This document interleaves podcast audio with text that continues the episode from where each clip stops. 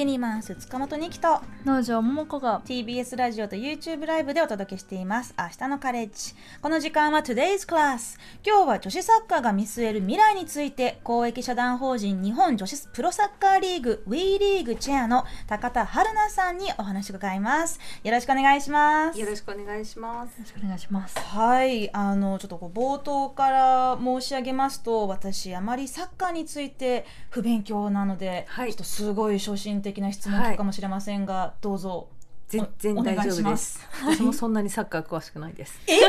いや、チェアですよそうねなんですけど、はい。はい。わかりました。じゃあはいもう木の基本の木から聞いはい。ていきましょう、あの WE リーグ。WE と書いて WE はいリーグなんですが、えー3年前2020年に発足し先日2シーズン目が終了したところです、えー三菱重工浦和レッズレディースが優勝を果たした WE リーグですがこのそもそも WE というのは何を意味してる？私たちの WE なのかなと思ったんですけれど、そうですね。私たちの We って、まあ最終的にはそういう使い方もできるんですけど、うん一応ウェメンエンパワーメントリーグということで、まあ女性活躍っていうか、まあじ女性をエンパワーしようというリーグの名前になってます。はい、つまりこうただ女子サッカーというのではなく、女性のエンパワーメントというのをうんもう全面的に押し出そうという意図があったんねです。かね。はい。うん。えーそもそもこの WE リーグの設立の意義として4つの項目があるそうですが、はえー1日本の女性活躍社会を牽引する。2日本に女子プ女性プロスポーツを根付かせる、えー3日本の女子サッカーの発展に貢献する、えーそして4なでしこジャパンを再び世界一にする、うんというこの4つの項目をもとにはい WE リーグが作られたわけですけれど、この日本の女性活躍社会というのはもうスポーツ以外の全体的なことを指してるんですよね。そうですね。なんかあの順番としてはやっぱりサッカーのプロリーグなのでサッカーをまあ発展させる女子サッカー発展させるなでしこジャパンもう一回世界一にする、うんでそうするとサッカー以外のスポー女子スポーツも盛り上がる、まあ、日本の女性たちもみんなこうそこに勇気づけられて女性活躍こう後押しできるんじゃないかっていう順番ではあるんですけど、まあうん、この中で一番最初にやっぱり女性活躍社会を牽引するっていうことを掲げてるのはやっぱそこに一番重きを置きたかったっていうのがあるんじゃないかなとは思います。うん。高田さんご自身この WE リーグのチェアに就任された時は、はい。今さっきねあのサッカー詳しくないなんてなんておっしゃってましたけれど どういう気持ちでこの役割を果たそうとそうですね。私今9ヶ月ぐらい経つんですけどもともと男子の方のサッカー J リーグのあのクラブの経営とか J リーグの理事とかやらせてもらってて女子サッカー全然見てなかったんですよ。うんで女子サッカーをまあ、盛り上げるために WE リーグできたっていうのは聞いてたんですけど全然そそれがどういう状態かとか分かってなくて、まあ、実際見てみたらすごく面白かったというか魅力的な選手たちもすごいたくさんいたしそれがなんかもっと話題になってないのもったいないなと思ってなんかもう男子サッカーは結構ねあのみんなこう応援してくださってる方も増えてるので、まあ、女子サッカー盛り上げることがすごいあの、まあ、サッカー界にとってもすごく重要なことだし世の中に対してもいい影響を与えられるんじゃないかなと思ってあのチャレンジしてみようと思ってあのやらせていただくことにしました。うん。う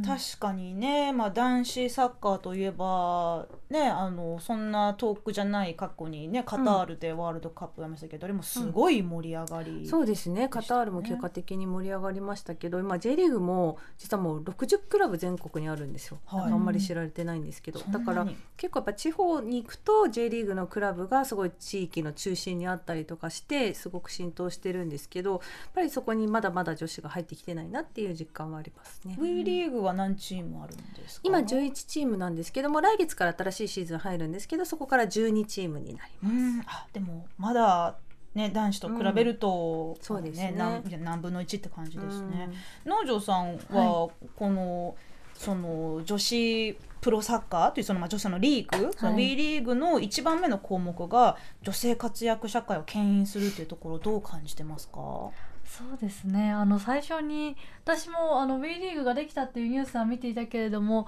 そこのその設立理念というか最初にこう意義としてあのなんでしょうジェンダー平等のことを考えているっていうのはあんまり知らなくて、でこのあのアンケートを取ったりとか、うん。あのとすることにしてから知ったんですね。であでもやっぱりその女性をスポーツを通じてエンパワーメントしていくっていうことは、今この社会にある不平等を、まあ、是正していくっていうことにもすごく寄与するし本当に大事なことだなっていうふうに思いますね。あのプロそもそもなんですけど今のその、まあ、もう一つその女性のまずプロスポーツを牽引する、まあ、役割としてサッカーが担えることがあるっていうお話ですけど、スポーツ全体的にやはりそのプロスポーツ女子のプロスポーツというのはなかなかまだまだうん。できていないというのが現状ということですか、そうですね。特に団体競技はやっぱりプロとして、まあ、比較的最近よく言われるのはゴルフとか、うん。うん。あとまあテニスとか、まあ、そういう選手たちはこう女性でもプロ選手として、うん。まあ、自分でこう結構稼げるような職業になってきてるけれども団体競技で、まあ、少なくとも日本においてプロとしてリーグがあるのは今サッカーだけなんですよね。うん。なのでもし女子サッカーのそのプロ化の成功っていうところは多分他のスポーツにとってもすごくあのいい影響を与えられると思うのでその動向は見られてるかなと思います。ううん。んまあ、そのこれ日本に限った話ではないですけれどその同じプロなのに男子と女子でうん。賃金格差が凄まじいはい、っていう、まあ、これちょっと先日ねあの、まあ、私もあの見させていただいて、はい。であのお二人が横浜フットボール映画祭で、あの上映後にトークされてた映画ですけれどアメリカの女子サッカー代表チームが、まあ、男子大男子サッカーチームとの賃金格差をめぐるあの争いを描いた。映画がありまして、LFG 物言うチャンピオンたちという本当にあの面白い映画で、なんかこうその選手その選手たちがねそのもう3ヶ月後にもう大事なワールドカップ控えてるってタイミングでこの賃金格差あまりにも私たちもらってるギャラが少なすぎるボーナスも試合に勝ったでもらう時のボーナスももう男子に比べたらもう本当何分の1っていうぐらいだから、そのまあ訴えを起こして、でまあその裁判にまでになるんですけれどその中に出てくる怒りっていうものなのかな。それがすごくこうあ怒っていいんだこういうことって。うん。私ねその私はただこう見てるだけの側ですけれど、なんで私たち同じプロでしかも女子の方がないくつもいくつもあの世界大会とかワールドカップ優勝してるのになんでこんな扱いされなきゃいけないの？っていうところ、正当な怒りがすごくこうかっこよかったんですよね。あのお二人は映画おあの LFG っていう映画見られてどう思いましたか、い。かがですかいやー本当にすあのちょっと すごい貧相な表現になっちゃうけどやっぱりすごいなっていうのは思ったんです。けどそんなことをややってとか思われちゃうかもしれないけど彼女たちはあの多分未来の、まあ、後輩たちとか女の子たちのために立ち上がってるっていうのもあるし、うん。まあ、自分の子供たちにやっぱりは誇れる母親でありたいとか本当いろんなエピソードがあってなんかこうあの社会問題に対して自分たちがあの証明するっていうその気概があのすごい強強くしてるなっていうのを感じましたね。んまさに。そうですよね、あのいや背負ってるなというふうに思って、これは別に選手たちがもっとお金がは欲しいっていう裁判ではなくて、本当にそのスポーツっていう枠を超えて、アメリカに生きる女性だったり女の子たちのための戦いであって、うんその先頭に自分たちが立つっていう、うん。それはもちろん大事なサッカーをやりながらでそこでもっと勝たなきゃいけないっていうプレッシャーがあるのにもかかわらず、そこを引き受けながらやるのは本当にすごいなと思って、うん。なんか日本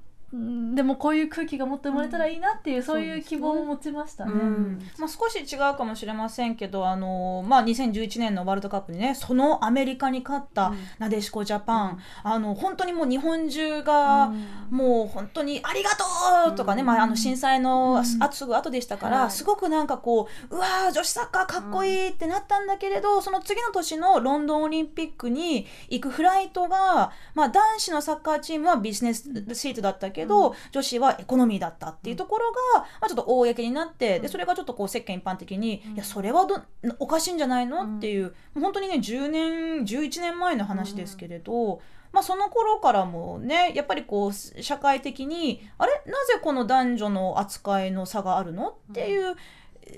いろんな違和感が少しずつこう表に出されよ出されるようになったのかなと思うんですが、うんあのまあもちろんねそのなんかこう待遇とかの他にもいろいろなんでしょうね。こうどうしても女子さ男子っていうところで見ると扱いが違うなと思うところまあいろいろあるかもしれませんが、このなんでしょうね。あのまあ女子女性活躍社会を牽引するっていうその一つとして、まあ、多くの人を勇気づけるうん。っていうところあると思いますが、他にどうでしょう？あの今女性女性プロスポーツ、まあ、ないしは女子サッカーの発展今後どのようにうん。こう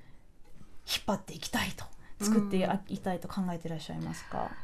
そうですね。あのまず純粋に面白いんですよね。あの試合見てても選手たち一人一人見ててもすごく魅力的だし。でもなんとなく女子サッカーってなんかあの強さが足りないとかスピードが足りないとかお面白くないとかあのこう男子の世界に入ってこないでほしいとかやっぱりそういうこうなんかなんていうんですかイメージとかの部分でのその女性蔑視じゃないけどやっぱそういうのを感じるところもあったりするのでまず見てほしいなって思うしなんか私いつも例えてるのが海外サッカーとか見ててすごいレベル高くて面白いかもしれないけどその一方で高校サッカーとかもみんなこう熱心に見たりとかするじゃないですか、やっぱり大事なのってすごい一生懸命だったりそこに至るまでのプロセスだったりとかするはずなのになぜか女こと女性ってなるとなんかその競技力のあの高さとか、うん。そういうところであの男子と比較されちゃうっていうのもすごい違和感があったりとかするので、なんかまずこう純粋に見て面白いっていうことを証明したい。っていうのはすごいあります。いや私が見た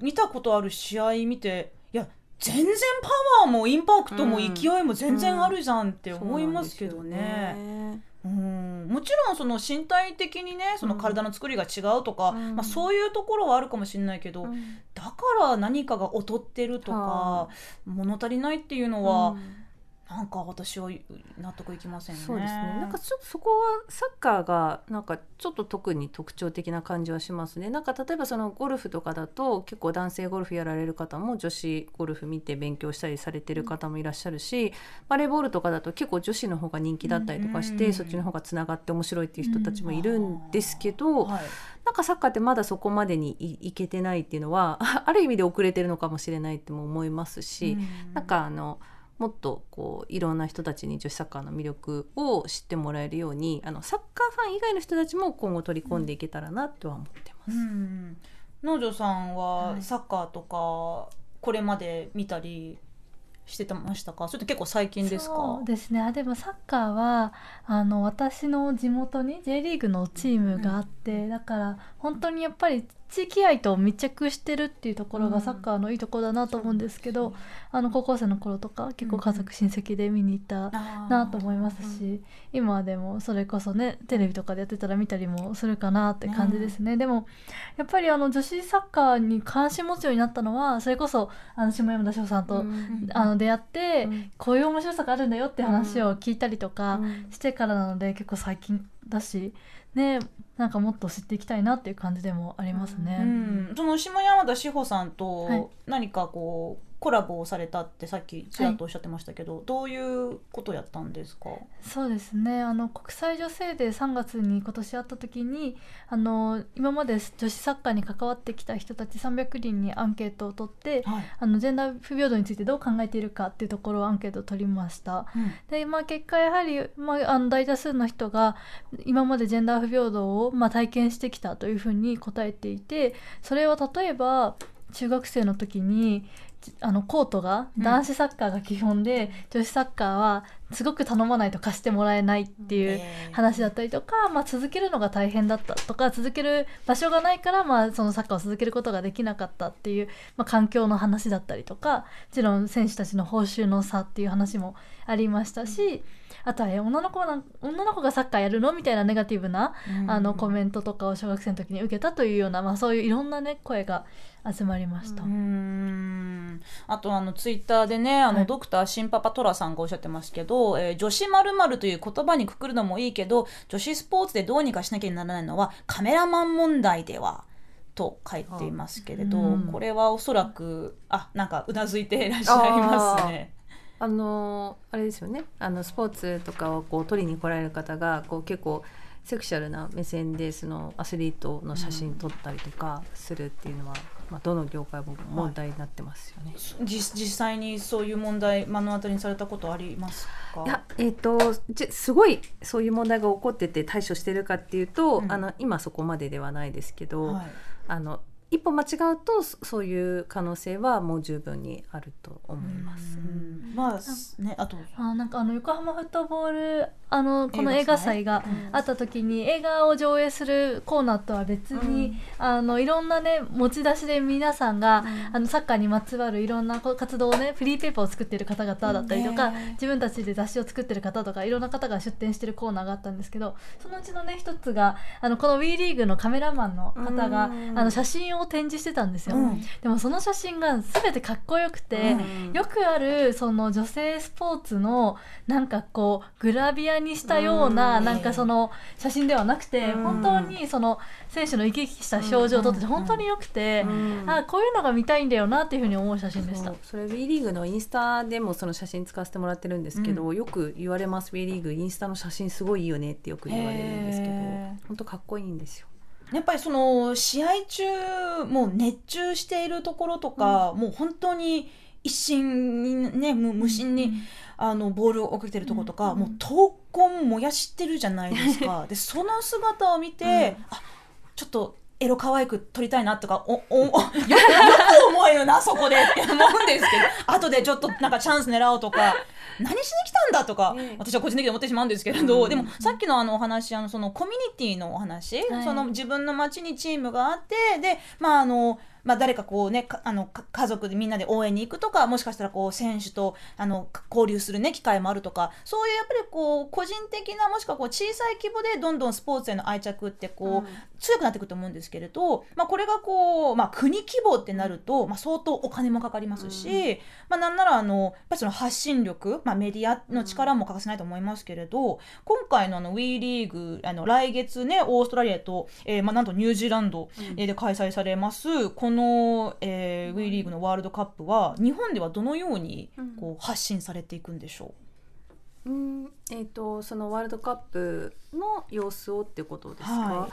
そうですね。あのなんかあと1ヶ月なんですけどあんまりニュースとかでも 取り上げてもらってなくて。男子サッカーとの差がすごいですね。カタールへの道とかなんかいろいろねずやっとやってましたよね。はいそうなんですよね。ななんでかなって本当にわからないんですけど、まあ、私たちのねあのちょっとアピールが弱いのかなとかやっぱどうしても自分のところに帰ってきちゃうっていうのはあるんですけど、あのまあまあ、ほ放映自体もまだ決まっていなくてやっぱそのあたりも結構ニュースとかになってるんですけど放映が決まってないことがニュースにそうなんですよ。よ。なんかそういうのが話題になってること自体はすごくいいと思っていて、うん。あのまあ、FIFA があの国際サッカー連盟があのやっぱり女子のその映像の価値っていうところもきちんとあの示したいからあのそんなに安売りしないっていうことを、まあ、世界中の放送局との交渉の中で言ってなかなかそこが折り合わないっていうのが、まあ、い今現状なんですけど、まあ、そういう問題があるっていうこと自体を、うん。まあ、皆さんに知っていただくっていうことはすごく重要なことなんじゃないかなと思います。それはやはりあれですか？その男子よりも、ん。男子ほの時ほどまあここにこうつぎ込むん。お金が、まあ価値がないとされているということなんでしょうか。うんそうですねうんなんか結構今海外の女子サッカーすごい盛り上がってるのはあのまあ、純粋に面白いから見てる人たちはもちろんたくさんいるんですけど、うん。やっぱ最初のきっかけとしてその女性がこれだけこう活躍してる姿を世の中に見てもらうことが社会に貢献することなんだっていう意識があって、まあ、結構政府だったりあの男子クラブだったり、まあ、企業だったりがまあそういう社会的要請の中でこう投資をしていくっていう動きがあるので、まあ、ある意味この保育園っていうともメディアに対してそういうあのところを要求してるっていうことなのかなと思います。そうですよね。でも本当普段 SDGs とかやってるならこういうことをやってほしいって。思いませんか？ね TBS さん。っていうので一つそっちに働ね。お願いします、はい。まあでもまだあと1か月あるわけですから、まあ、この1か月の間でね、何かこうよりねポジティブなニュースがもうどんどんどんどんこれから入っていけばいいなと思いますし、はい。私もね、まああのまあ、せっかく私が育ったニュージーランドでうん。開催されるのであれば、ねちょっと私も見たいなと思いますが、はい。今回のワールドカップ注目するといったらどこのポイントに注目するべきでしょうか？